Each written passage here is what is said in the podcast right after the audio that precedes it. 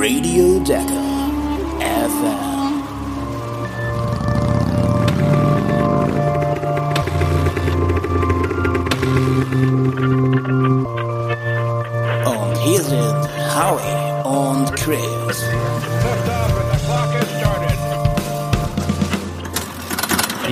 hallo, herzlich willkommen. Es geht wieder in die Wüste. Stage 6 und 7 sind fertig und die Wüste weint Tränen, vermutlich, weil die Dakar schon fast wieder die Halbzeit erreicht hat.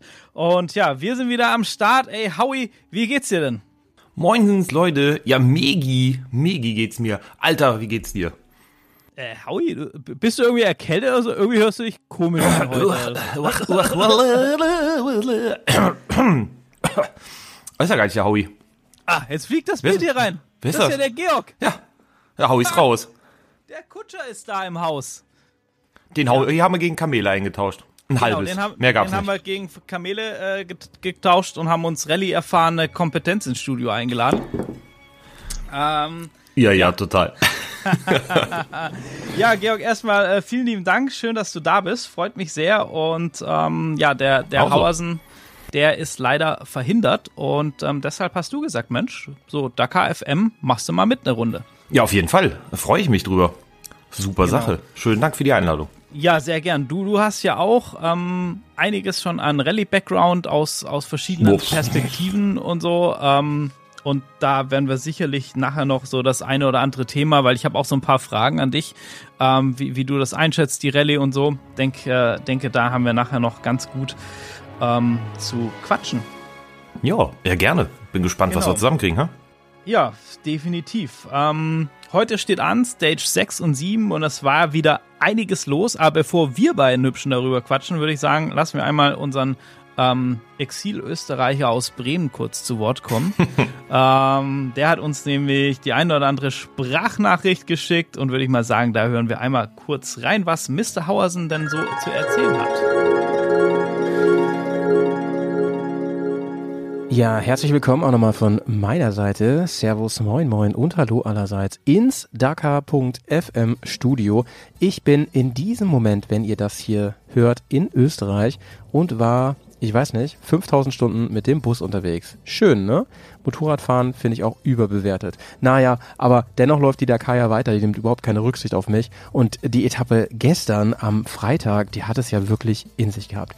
Von den insgesamt 4700 Kilometern, die ähm, während dieser Rallye Dakar ähm, 2023 zurückgelegt werden, ähm, stand die längste Etappe auf dem Plan. Mehr als 870 Kilometer lang ähm, ging es für die äh, Mopedfahrer auf dieser sechsten Etappe ähm, vorwärts durch den Sand.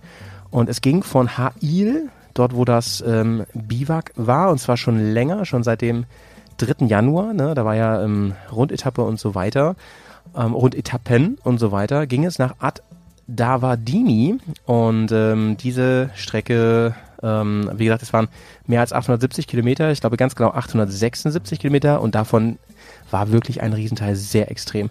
Die ähm, gewerteten Kilometer waren 467 und das Leute ist einfach eine Hausnummer und die Piloten, die ja jetzt schon so viel Intus hatten, also so viel ähm, an deren so viel Kräfte ge ge gezerrt wurde, die mussten jetzt nochmal absolut ans Limit gehen, was ja auch zu einer Entscheidung letzten Endes geführt hat, ähm, wozu ähm, Grissi bestimmt am Ende dieses Podcasts kommt. Genau, nicht nur der Grisi, sondern auch der Georg. Ja, wir haben gehört, der liebe Howie, der sitzt im Bus, ist auf dem Weg äh, nach Österreich in Matzes Waldner Land, wollte ich schon sagen. Nee, aber in seine Heimat. ähm, genau.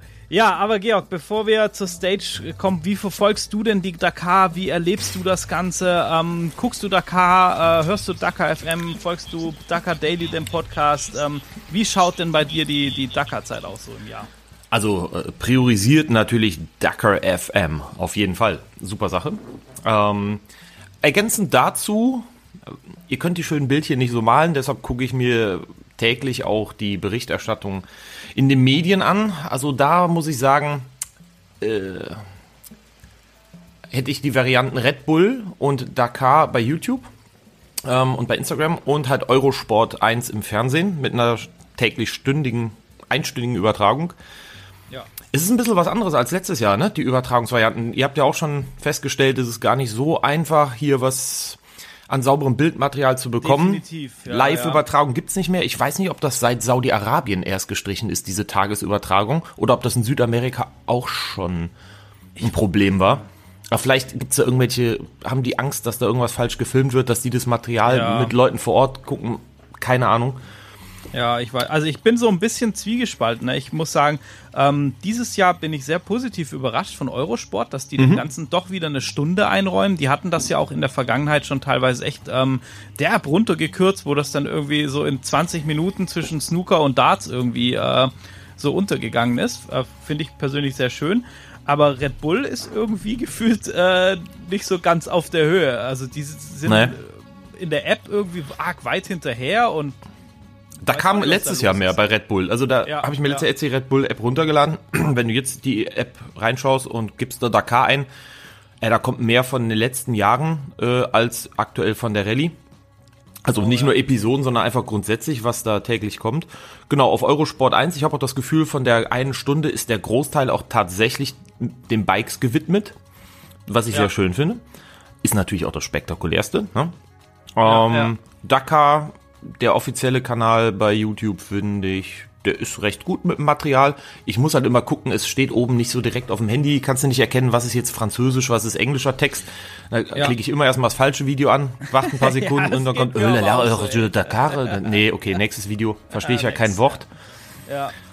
Ähm, nee, aber das passt ganz gut. Ja, und ihr seid natürlich auch immer top informiert. Ja, das, das, äh, das freut, das freut mich natürlich. Apropos Schleimen hier, pass auf. Mhm. Da habe ich gerade was geguckt und da war auf der Dakar, auf einem Dakar Post bei Instagram, war verlinkt Dakar Daily Radio. Auch Oh. ein Podcast, den habe ich natürlich direkt Mhm. gesucht. Ja, die haben am 28. bis zum 2. Januar was gesendet, danach haben die keine Sendung mehr rausgehauen. Von daher habt ihr die so daily, International ne? Podcast wieder übertrumpft. Ja, sehr cool. Ja, es, es gibt den, ähm, den Pitwalk, gibt es noch einen Podcast und die äh, senden auch, also die machen das auch ganz cool. Ähm, die decken natürlich ähm, alle Klassen ab und so, sprechen auch über die Trucks und die Autos. Wer, wer da noch mithören will, der kann gerne mal bei den ähm, Pitwalk, Pitcast heißt der, glaube ich, reinhören. Äh, ist auch ein deutscher Podcast, die sind auch ganz gut vernetzt. Ne? Ist so eine ja, seit Jahrzehnten Motorsportzeitschrift mit Podcast und so. Die äh, haben da auch äh, teilweise direkt Kontakt ins Fahrerlager, wir auch. Ne? Das ist, ähm, so viel kann ich schon mal sagen. Es stehen ja auch wieder ein paar Interviews an. Und ähm, genau, das ist vielleicht auch nochmal so eine Quelle. Ja, sonst sieht das ähnlich aus wie, wie bei dir, wo, wo ich mich informiere. Und ich würde sagen, wir gucken uns einmal die, die Stage 6 an. Jawohl. Ja, Howie hat es ja schon so ein bisschen vorne weggenommen und das ist wirklich eine der längsten Etappen. Diese 4700 Kilometer knapp, die Howie angesprochen hat, das ist übrigens nur die gewertete Sektion. Also insgesamt sind sie knapp 9000 Kilometer unterwegs, wenn man die ganze Verbindungsetappen und äh, das äh, Hin- und Herfahrgedöns mit reinrechnet. Und ähm, ja, das ähm, war eigentlich äh, von der einen Küste zur anderen Küste eine der längsten Dakar-Stages geplant von, ähm, von Hail nach Duardini, Al-Duardini und äh, dann kam alles ganz anders. Aufgrund von den Wetterbedingungen wurde die Special schon mal um 100 Kilometer gekürzt und sie konnten nicht in das Biwak in Al-Duardini, weil das war komplett unter Wasser. Das heißt, die mussten nach Riyadh weiterfahren, also da wären sie eigentlich erst am Tag 8 angekommen, ähm, was für die bedeutet hat, die waren irgendwie über 1000 Kilometer auf dem Bike. Ich habe ähm, von der Kirsten Landmann ein Video gesehen, die waren alle einfach völlig durch, weil es hat den ganzen Tag geschifft und die hatten Uah. Temperaturen 4 Grad, 5 Grad. Ähm, Tagestemperatur, Tages, ne? ne? Die starten ja bei Frost. Ge- Genau, die starten bei Frost tagsüber 4 bis 5 Grad, bei den Regenfällen und dann 1000 Kilometer auf dem Bike gibt Besseres. Mhm. Gibt Besseres. Das, Ja, das täuscht ganz schön, ne? Du siehst da, du denkst Wüste, äh, Saudi-Arabien, Afrika, egal wo es auch immer war, Wüste und da knallt den ganzen Tag eigentlich nur die Sonne, aber es ist echt kalt. Ja, ja, das ist wirklich so, ne? Das, das äh, ist nicht so dieser schöne, warme Badeurlaub die, die ganze Zeit. Ähm, genau, ja, Georg, meine Frage an dich. Wie, wie hast du denn die Stage 6 wahrgenommen? Was hast du für Eindrücke aus den Zusammenfassungen und so mitnehmen können? Ähm, was, was waren deine Gedanken dazu?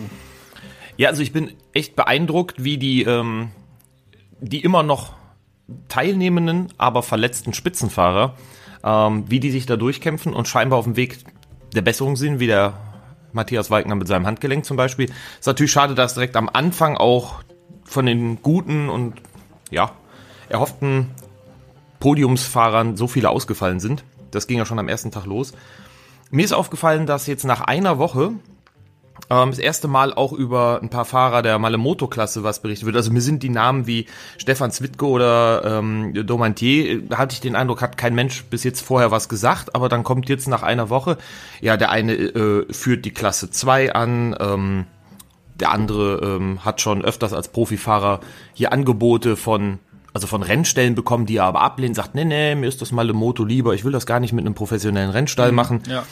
Ähm, so am, das hätte mir fast ein bisschen am Anfang gefehlt, wo man sagt, hey, was haben wir denn überhaupt so für Fahrer da, die, die man immer so kennt, wie Sanders, Wagner Genau, ja. und so. Ja, Dass man da so kam ein jeden Tag was von. Ne? Ja, genau. Das ähm, ja, hätte ich auch schön gefunden. Ich fand das interessant mit dem Daniel Sanders. Habt ihr nicht gesagt, war es nicht in der Stage 5 in eurem letzten Podcast mit dem Dorn im Arm? Hat er sich den da nicht rausmachen lassen? Das war doch der ge- Sanders, genau, ne? Genau, genau. Der Weil- hatte sich rausmachen lassen. Ähm, ja. Weil jetzt ist angeblich die Stage 6 damit auch noch gefahren. Ach so. Ja, das, das, das hat mich gewundert. Die Stage 6 damit gefahren und der hat, äh, war immer noch den ganzen Tag richtig übel und schlecht.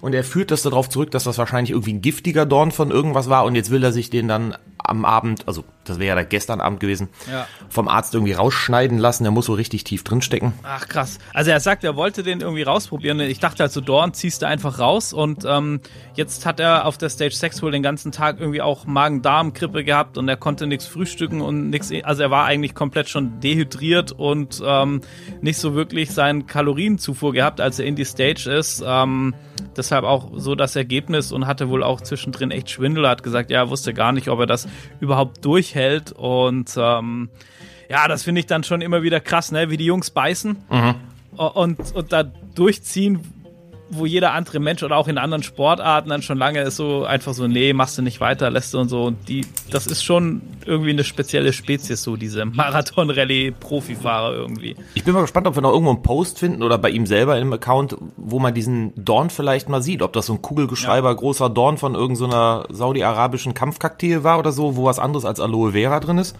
Ja, ja, ich, ich hoffe doch. Und also, es würde zu Sanders ja passen. Er ist ja sehr offen, das Ganze zu teilen. Letztes Jahr mit seinem Bienenstich und alles Mögliche da in, in der Lippe.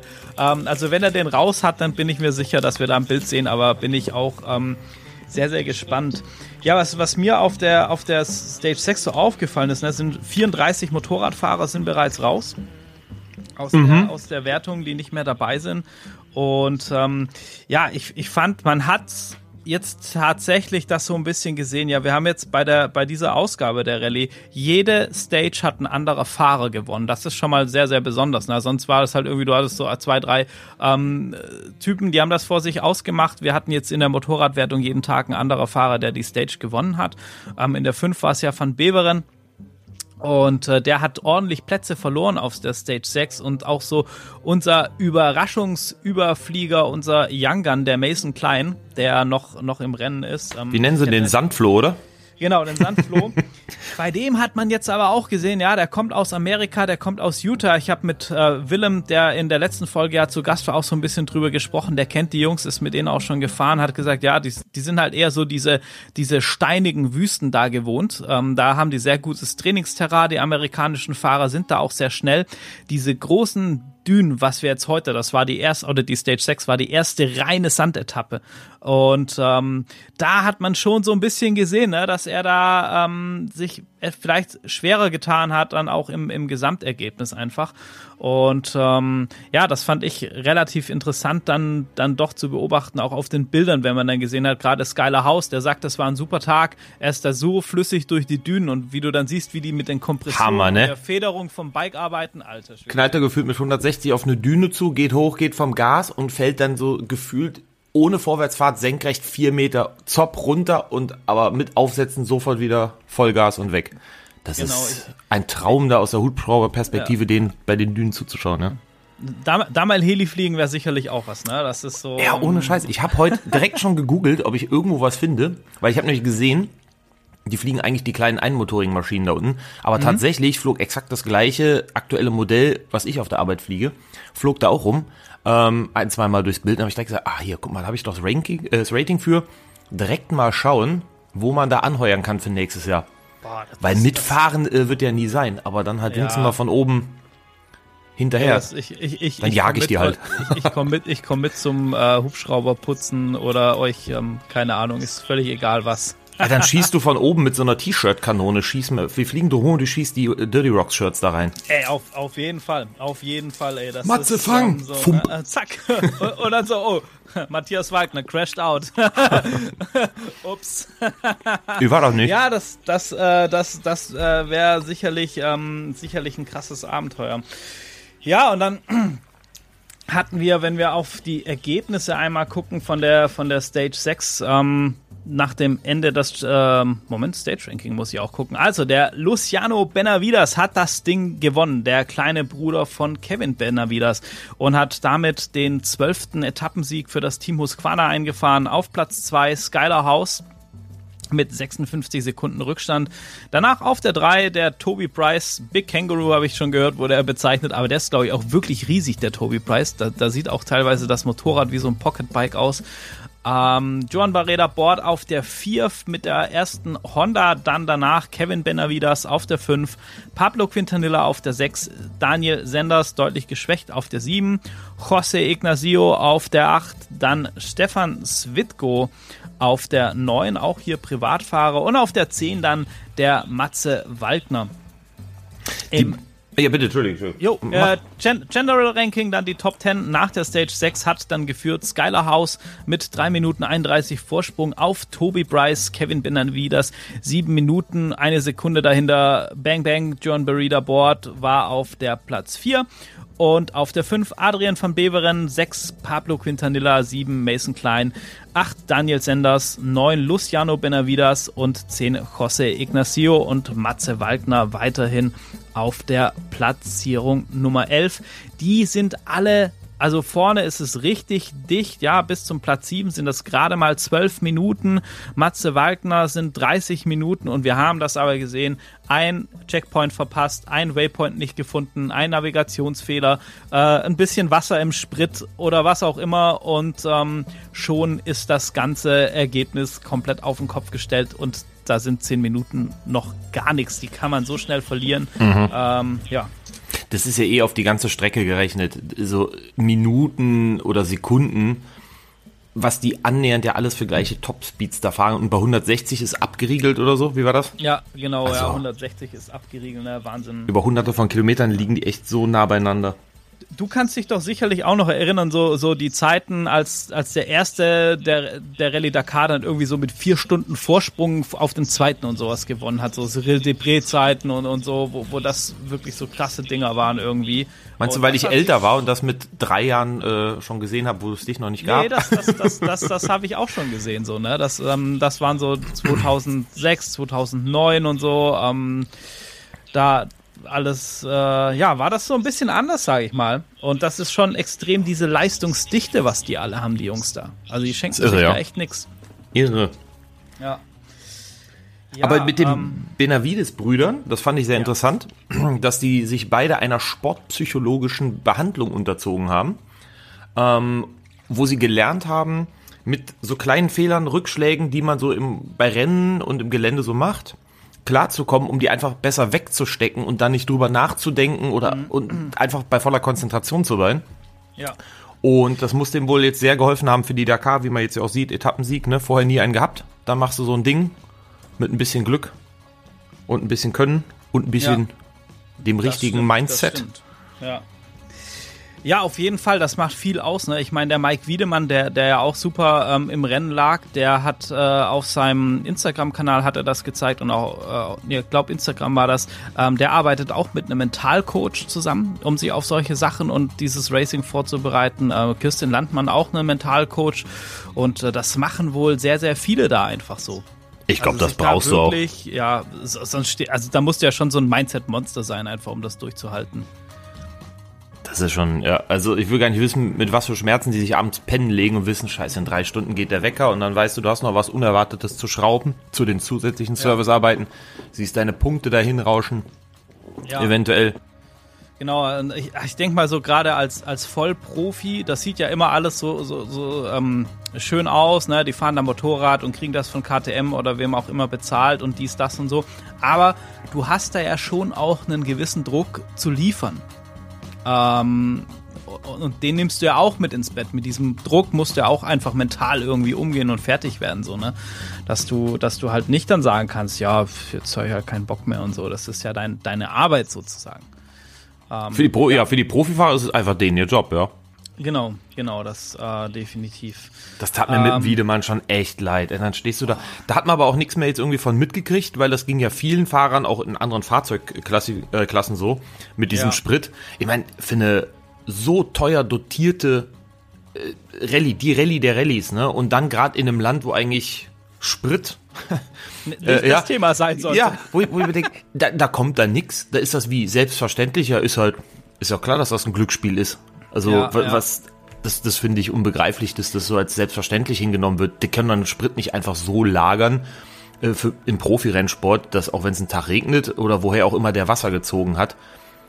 Also, Ja, das finde ich Ich schon finde das auch ein Unding. extrem peinlich organisatorentechnisch. Das, ich finde das auch, das ist ein richtiges Unding. Ähm, Gerade auch so, äh, ja, weißt du, wie du sagst, da zahlst du auch so viel Geld, Mhm. dass du da an diesen, an diesen Start kommst und so. Und ich sage dann immer, ja, wenn du einen Unfall baust oder wenn dein Motor halt in die Fritten geht oder dein Getriebe oder so, dann ist das super ärgerlich. Aber das ist irgendwie, glaube ich, noch was anderes, wie, wie wenn es einfach so ein dummer Fehler, der einfach zu vermeiden gewesen wäre und dann auch vom Veranstalter das finde ich, äh, finde ich schon krass. Und ähm, ja, was ich so ein bisschen gehört habe in den, in den Reihen von den Leuten, mit denen ich so gesprochen habe, die gesagt, ja, das wird typisch ASO, also von der Organisation komplett äh, unterm Teppich gehalten werden, aber auch die großen Werksteams und so werden da halt sicherlich im Nachgang wird diese Stage 4, wo die Probleme dann auf wird doll diskutiert werden. Ähm, aber ich vermute, wir werden da nichts davon mitbekommen. Das Na, wahrscheinlich schön, ähm, ja. Naja. Ja, Das wird dann, wahrscheinlich äh, genau irgendwie so gedreht werden, wie ja, die ganzen Teams wollten doch, dass die Dakar noch härter und länger wird. Und wenn Genau. du irgendwie die ganzen Teams hörst, ey, seid ihr bescheuert? Kein Mensch will das. Ja, ja, das ist, ähm, das, also ich bin da wirklich auch so mit der Aussage, ähm, weiß ich nicht so genau, was ich da anfangen soll, ne? Das ist, äh, Wille meinte wohl, ja, es haben schon einige gesagt, dass die Dakar wieder so wie in den alten Tagen werden soll. Ah, ich weiß nicht. Also ich fand die davor auch schon anspruchsvoll genug und das dieses Jahr ist echt, ähm, ist echt krass. Das siehst ja bei, die Ausfallzahlen sind ja so immens, ne? Ja, ja. Also, Stage 8, Genau. glaube ich, hatte schon, da war schon die Teillänge am Ende der Stage 8 erreicht, wie die Dakar gesamt in den ersten Jahren hatte, glaube ich, ne? Genau, genau, ja, das ist äh, wirklich, äh, wirklich Wahnsinn. Verrückt. Ja, kommen wir, kommen wir ganz kurz zu Stage 7, bevor wir einfach noch so ein bisschen Dakar quatschen, weil die Stage 7 geht relativ einfach. Das Wetter der, der Dakar hat ähm, auch wieder ähm, mal zugeschlagen. Und zwar ist die Stage 7 komplett gecancelt worden, äh, nein, nicht so richtig komplett gecancelt worden, ähm, für die Motorradfahrer. Das war einfach zu gefährlich unter den Wetterbedingungen und das heißt, es wurde einfach eine komplette Liaison, eine komplette Verbindungsetappe daraus gebaut für die Motorradfahrer. Das, du musstest die aber antreten, auch zu deinen Startzeiten und so alles, sonst hast du Strafpunkte bekommen oder Strafzeiten, wie wenn du eine Stage nicht antrittst. Und es gab dann an einem Zwischenstopp einen ähm, Service Park mit Service Entrance, der war für zwei Stunden offen. Da durften Autos ähm, wie auch äh, Motorräder durften da von ihren Service Crews und sowas betreut werden. Dann sind die von Riyadh jetzt in das äh, Al-Duvadini Biwak gefahren. Das muss jetzt wohl zugänglich sein. Gestern war es ja, ja nicht zugänglich, war es ja noch, oder sie haben irgendwie eine andere Biwak-Location aufgetan. Ähm, das geht daraus nicht vor aus dieser Notiz. Und äh, angekommen in diesem Biwak hatten sie dann äh, 30 Minuten Zeit ihre Motorräder oder ihre, also die Motorräder aufzutanken und nochmal zu checken. Und dann mussten die in den Park Fermé gebracht werden und dann dürfen sie jetzt die ganze Nacht nichts mehr dran machen. Dürfen morgen vorm Start aber nochmal dran arbeiten. Also es ist so eine Art Marathon-Stage von den Regeln, aber doch nicht so richtig Marathon-Stage. Und ähm, ja, für die für die Malemoto Driver, die dürfen wieder in ihren in den Essens- und Verpflegungszelten pennen, weil es da wohl immer noch wettertechnisch so so ist. Und die für die anderen Fahrer sind wohl auch irgendwie so Unterkünfte und dürfen die auch teilweise ihr Motorhome da haben. Das ist so diese aktuelle Notiz, äh, die ich hier aus dieser App habe von der von der Rennleitung. Ähm, ja, also das so ein bisschen mussten die improvisieren und morgen also auf der Stage 8, da soll dann tatsächlich wieder gefahren werden, bis wir dann endlich am Montag ist dann der lang ersehnte Rest Day auch. Also deshalb gibt es diesen Tag, also auf der Stage 7 natürlich auch keine Veränderungen im Gesamtranking und es gibt keinen Stage-Winner. Ähm, genau, deshalb tut sich da jetzt in dem Sinne relativ wenig. Also ich habe mir heute trotzdem mal den Teil noch von den Autos noch mit angeguckt. Also den schaue ich auch mal noch ganz gern. Ich finde das ja, das sind ja schon echt schicke Maschinchen, die da rumflitzen. Und da ist ja der Favorite der Alatia, äh, auch, mhm. ein, auch ein Landsmann von denen unten. Der führt da ja, der hat ja auch letztes Jahr stark geführt. Und da gab es jetzt bei Audi, die fahren ja mit den Elektros, ne? Und genau, ja. den hat man jetzt ja vorgestern zugesagt. Den Hintergrund habe ich nicht ganz verstanden. Die haben quasi beim Reglement nachgefragt, ob sie ein Leistungstuning machen können, um, was war's, 10, irgendwas PS, glaube ich. Mhm. Den Hintergrund weiß ich nicht warum, was wohl bessere Einstellungen wären. Dem hat man dann zugestimmt, nur für diese Elektroautos, das Leistungstuning. Hat mhm. sich der Alatia natürlich tierisch drüber aufgeregt. Ja, nicht weil das denen nicht gönnt, aber weil es halt in seinen Augen im Rahmen eines Rennens eigentlich äh, reglementmäßig äh, total unfair wäre und unzulässig, dann Tuning. Jetzt weiß ich nicht, ob er sich so ein bisschen heimlich ins Fäustchen gefreut hat, denn die beiden Audis hat es nämlich dann heute, glaube ich, beide leider erwischt. Mit ja. so einer tückischen Pfanne, oder die nennen das ja Pott, wenn die die hohen Dünen hochfahren, da ist ja immer das Problem, du kannst ja dahinter nie so richtig einsehen, wie kippt die Düne nach hinten ab, wie groß genau, ist der ja. Höhenunterschied. Ne? Und diese Pfannen oder die Pots ähm, sind dann einfach ein dickes, großes Loch dahinter. Und ähm, kommt es halt darauf an, wie die Rennleitung, wie die vorab in der Vorbereitung, die in den Roadbooks natürlich auch vorwarnen, die Stellen oder wie deutlich die die kennzeichnen. Und da hat es dann beide Audis quasi senkrecht nach unten runtergehauen. Ah, das, da, da, war auch schon böse was kaputt. Ne? Rückenverletzung, einer bewusstlos gewesen und, und so. Und so. Ja. Und ja, ja, das ist. Ne, Stefan Peter Hanse hat gesagt, sein Beifahrer lag irgendwie vorm Auto und wusste gar nicht, dass er ausgestiegen ist. Also genau, das hat er erst gemerkt, nachdem er nach seiner Bewusstlosigkeit wieder aufgewacht ist und hat nach dem gesucht, ne? Genau, also die müssen da beide schon ja, ordentlich, äh, ordentlich eingeschlagen sein, ähm, dass das da so, ja. Und ähm, ja, ich, ich fand das auch sehr komisch, warum die auf einmal mehr Leistung bekommen haben, weil Audi jetzt ja auch nicht weit weg war von der von der Pace. Ähm, ich könnte jetzt eine wunderbare Diskussion so eher aus dem, aus dem GT, aus dem Langstreckensport über Sandbagging und sowas starten, aber das hat mit Rallye nichts zu tun. Ich fand es auch sehr komisch, woher das da kam. Und ähm, vor allem letztes Jahr haben die anderen Teams sich äh, beschwert, weil der Audi so krass viel schneller war als alle anderen. Ähm, und jetzt dieses Jahr andersrum. Die haben aber letztes Jahr ja. mehr oder weniger nur Testteilnahme gehabt. Die hatten recht viel Ausfall und Schraubertage ja, genau, und genau. sowas. Ne? Ich glaube, die sind auch dann ohne Wertung aus, weitergefahren. Ja, ja, weil denen doch, doch irgendwie laufen die Aufhängung, glaube ich, hinten kaputt gegangen mhm. und so und hatten da massive Probleme und ja, das ist, ja, aber Stefan Peter Hansel ne, und, und Carlos Sainz, die es beide erwischt hat, natürlich auch zwei absolute Profis und da, da sieht man schon, wie anspruchsvoll das ist. Ne? Das ja. sind nicht Leute, die das, äh, die das erst seit, äh, seit gestern machen. Was mich äh, dafür sehr gefreut hat, ähm, ist, dass heute, wenn wir schon kurz über die Autos sprechen, kleinen Exkurs machen, mache ich mit Howie normalerweise nicht, aber heute können wir das ruhig mal machen. Die Mopeds fallen der, ja ein bisschen flach heute. Genau, dass heute der Dirk von Zitzewitz, äh, der deutsche ähm, Navigator mit Yassid Al-Rashid, vermutlich spricht man das aus, ein ähm, Pilot aus Saudi-Arabien. Die haben heute die Stage gewonnen. Also ein äh, deutscher Navigator heute mit auf dem Tagespodium. Ist der nicht Südafrikaner? Der Dirk von Zitzewitz? Ja. Nee, der, der kommt da oben Rostock oder so, die Ecke. Ah, okay. Genau. Der, ist, der war auch so ein ähm, deutschnamiger Südafrikaner gewesen. Ja, also könnte auch mit dem Namen, ne, würde irgendwie passen so, aber der, ähm, wie gesagt, der, der bietet sogar auch äh, hier so Enduro- und Rallye-Trainings an und so bei, bei ihm ah, da oben in der Ecke. Das habe ich schon mal gelesen und, mit dem Enduro. Ja, ja, genau. General von das, Zitzewitz, wa? Wissen Sie? Ja, so, so sieht es aus, wa? Und ähm, genau, der, die haben heute auf jeden Fall bei den Autos den, den Sack zugemacht und haben Sauber. da ähm, ordentlich performt. Sehr cool. Ich finde das mit den Classic-Cars auch großartig, dass das auch noch eine Wertung ist und da auch immer noch Ja. so viele Leute mit Classic-Cars mitfahren, die einfach nur der Dakar willen und nicht um irgendwelche Siege, Punkte oder Geschwindigkeiten mitfahren. Und du siehst auch, dass das eindeutig ganz andere Geschwindigkeiten sind, Ja. die die damals gefahren sind, einfach aufgrund der Technik und der Fahrzeuge. Aber auch einfach, weil es mehr oder weniger Amateurfahrer sind, die sich jetzt diesen Klassikfahrzeugen widmen, was früher halt einfach Profi-Rennfahrer waren. Ne?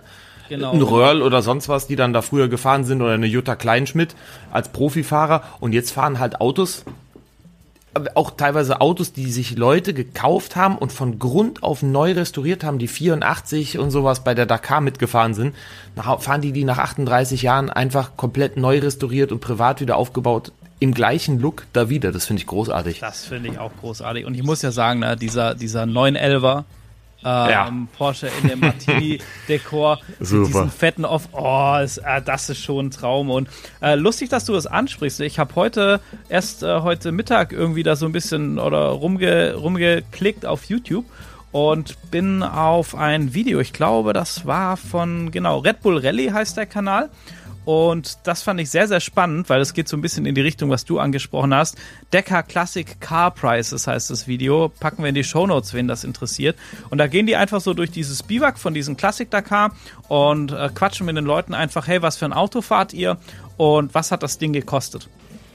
Ja. Erstens mal geil, was man da für Autos sieht. Äh, Highlight für mich war ein äh, VW T3 Doppelkabine mit Britsche als Mini-Rallye-Truck. Ja, ja, ja, das, da habe ich letztens auch schon mal Beitrag. drüber- Ist großartig, das Ding. Großartig, Wunderschön. oder? So ein geiles Auto. Und dann sagt er eben, naja, das Ding wiegt zwei Tonnen. Wir haben am Motor ein bisschen was gemacht und haben so vielleicht 120 PS. Und damit fahren die Rallye. Und äh, das ist so grandios irgendwie und so viel Charme, ähm, finde ich auch klasse. Also finde ich eine ganz, ganz tolle Kategorie. Ich weiß jetzt nicht, ob das auch auf dem Red Bull Classic war. Ähm, ich habe es heute Morgen gesehen, aber ich weiß nicht mehr wo. Der hat in einem alten ähm, Dakar Truck gesessen. In so einem weißen Brabus oder ich weiß gar nicht, was das für eine Marke war. Das war einfach nur ein riesengroßes weißes Stahlungetüm mit 1,50 Meter hohen Reifen. Die sind so zu zweit drin gefahren und da wurde navigiert mit einem richtigen, wir haben immer Whisky-Kompass gesagt, also so einem richtigen Kompass in, in der Flüssigkeit drin. Der stand Geil. auf dem Armaturenbrett mit einer Stoppuhr und mit einem Roadbook. Das war einfach ein Notizblock, wo alles drauf stand und mit einem Bleistift. Ja, so wurde da navigiert. Kein GPS, kein ähm, digitales Roadbook und so. Das war äh, ein Notizblock, Kompass und eine Stoppuhr. Und da sind die die Dakar gefahren. Ja, ja. Ich finde das auch verrückt, so wenn du so diese Videos so auch wirklich aus den Anfängen, wo dann irgendwie so, weißt du, die Mopedfahrer mit Ledersatteltaschen und einem Kompass und einer Karte in der Wüste stehen. Und es und ging. So. Ey, ist so geil, so geil. Hast du mal den Film Dakar gesehen mit der Iris Berben? Mit Sicherheit, oder? Dann wäre das Nee, was auch für, äh, für die Movie-Show-Dinger. Ich weiß gar nicht, ob der da jemals Oh, oh. angesprochen wurde. Dakar mit Iris Berben. Ja, den. Und zwar sind das ganz viele Originalaufnahmen. Der ist von 84, der Film. Und ganz viele Originalaufnahmen, auch mit dem Rayet und so weiter. Und die hat da auch Interviews gemacht. Also es sieht eigentlich aus, als hätten sie die Iris Berben genommen und quasi als Reporterin mit auf die Paris-Dakar, mit aufs Schiff und alles geschickt. Die ist auch quasi in diesem Film, spielt sie eine Reporterin. Es ist aber es wirkt nicht wie ein Spielfilm, weil es auf der Dakar ist und ähm, wie er auch mit den Wahnsinn. Leuten und in dem Camp da rumläuft. Also ist eigentlich ein echt cooler Film und ähm, das Einzige, was mich ein bisschen stört, er ist natürlich nochmal nachsynchronisiert von denen in einer doch leider recht monotonen Stimmlage, so das Gefühl hast, als würden die total gelangweilten Porno nachsprechen. Ja? Ach krass, ja. Die, Sehr- sehr also die. Vertonung ist wirklich erstaunlich. Aber da sind Aufnahmen bei, wie die dann auch mit ihren Karren durch die, durch die Dörfer sind die ja da in Afrika teilweise durchgeknallt. Da laufen dann mal eine Ziege, läuft da quer, da stehen die Kinder und die äh, Bewohner wirklich wie bei Rallyes, wenn man so aus dem Fernsehen sieht, in Frankreich oder Spanien, die stehen bis an die Straße ran und die knallen mit den Staubwolken Ja, da durch. ja. Also, dass Ja, da nicht ständig ja. Tote gegeben hat, ist wirklich ein Wunder. Das ist wirklich verrückt. Ne? Das äh, ist schon, das hat man jetzt ja in, in Saudi-Arabien gar nicht mehr eigentlich mit Großfans oder so. Da sieht man mal so ein paar Locals im Jeep auf der Düne oder so. Aber auch in, in Südamerika, wo die ja wirklich richtig dicht an der Strecke standen und so, das hat sich äh, schon, schon sehr krass verändert. Ähm, fehlt so ein bisschen, aber für die Sicherheit der Menschen natürlich deutlich besser so, wie das, äh, wie das jetzt läuft. Gar keine Frage. Ja, mein Lieber. Ähm, ich gucke auf die Uhrzeit. Ey, wir sind schon wieder durch mit Dakar FM. Hier, pass mal auf, ich hätte aber noch eine Frage. Du hast noch was? Vielleicht einen kleinen. Auftrag für euch beim nächsten Mal, an- für dich als Profi. Was mich mal interessieren würde, da habe ich bis jetzt noch nicht so richtig gefunden, habe auch nicht so richtig nachgegoogelt, aber es wäre so mein Wunsch für eine Folgesendung. Wir wissen ja, dass wenn die bei der Navigation diese Pflichtwegpunkte ansteuern, dass sie sich in einem gewissen Radius befinden müssen, damit dieser Wegpunkt gewertet wird und es keine Strafzeiten gibt. Wie sieht das in dem Cockpit aus? Wir wissen, die haben Roadbook, die haben Tripmaster äh, und so weiter. Ja, ähm, wie sieht das aber aus? Woran erkennt der Fahrer, dass er diesen Wegpunkt auch erwischt hat? Beziehungsweise wenn die Turnweise ah, irgendwie falsch gefranselt, dass sie sich nicht nur in dem Radius finden, sondern dieses Markieren, weil wenn ich ein Papierrotbook habe, da kann der mir den Wegpunkt ja nicht markieren wie bei einem digitalen Ah, ja, ja, Rotbook. ja. Weißt ich, du was? Ich verstehe, ja. ja Das genau, würde mich ja. mal wirklich interessieren. Und was ich als tolles Video fand, ich habe es dir vorab mal geschickt, Ja. weiß nicht, ob ich es in die Shownotes machen wollte. Ähm, der Skylar House, der stellt seine ähm, Husqvarna Rallye, stellt er mal kurz in einem Video vor, wo er mal ein bisschen zeigt, was ist denn da so dran, was ist denn da anders und wie sind so die laufenden Kosten pro Bike äh, für so eine Rallye. Das also das ist- fand das ich sehr ist, interessant, äh, auch als alter Husqvarna-Fan. Vielleicht auch in den Shownotes. Ähm, das hau ich in die Show Notes und deine Frage, ähm, ich würde, also ich kann das grob erklären, aber ich hoffe, ich kriege da noch ein paar Bilder, die ich in die Show Notes und so mitpacken kann und dann kann ich das nächste Mal hoffentlich noch einen Ticken besser erklären. Ja, alles klar. Also Antwort beim nächsten Mal. Genau, Check, da check. hauen wir das raus und ähm, ich, ich habe da noch so ein, zwei, wo, wo vielleicht, ähm, das hängt mit diesem äh, GPS-Device zusammen, was die auf dem Bike haben und ich werde mal versuchen, ob wir da ein paar Bilder bekommen. Also ich habe da so ein paar Ideen, wen ich fragen könnte, ob wir da Bilder bekommen, dass wir das mal zeigen können, was die Fahrer wirklich sehen auf, auf, ihren, auf ihrem Gerät, was diese Wegpunkte einsammelt sozusagen. Ja, da- das wäre super. Genau, Das das, wir auf jeden Fall schön. hin. In diesem Sinne, ey Georg, ganz, ganz vielen lieben Jo, Dank, Chris. Dank an dich. Hat mir super Spaß gemacht. Ähm, ganz so. zum Schluss hört ihr nochmal, nachdem wir beide uns verabschiedet haben, äh, lassen wir dann Hauersen nochmal mit seiner Analyse der Stage zu Wort kommen. Und ähm, ja, ich sage schon mal Tschüss und Ciao, bis zum nächsten Mal. Ähm, Georg, ganz vielen lieben Dank dir. Ciao mit V. Gesund bleibt, schönes Wochenende. So, gucken wir mal ganz kurz auf die sechste Etappe zurück. Also die beiden hier bequatschen bestimmt schon jede Menge und deswegen will ich mich auf ein paar ganz wenige Sachen beschränken. Ich fand's super krass auf jeden Fall, dass ähm, die lange Etappe von so viel Regen geprägt war und dieses wirklich ärgerlichen Roadbook-Fehlers, der ja alles durcheinander gebracht hat. Außerdem war das ähm, eigentliche Camp in Al-Dubadini ja überschwemmt, was dazu führt, dass jetzt das Biwak in Riyadh aufgeschlagen wurde.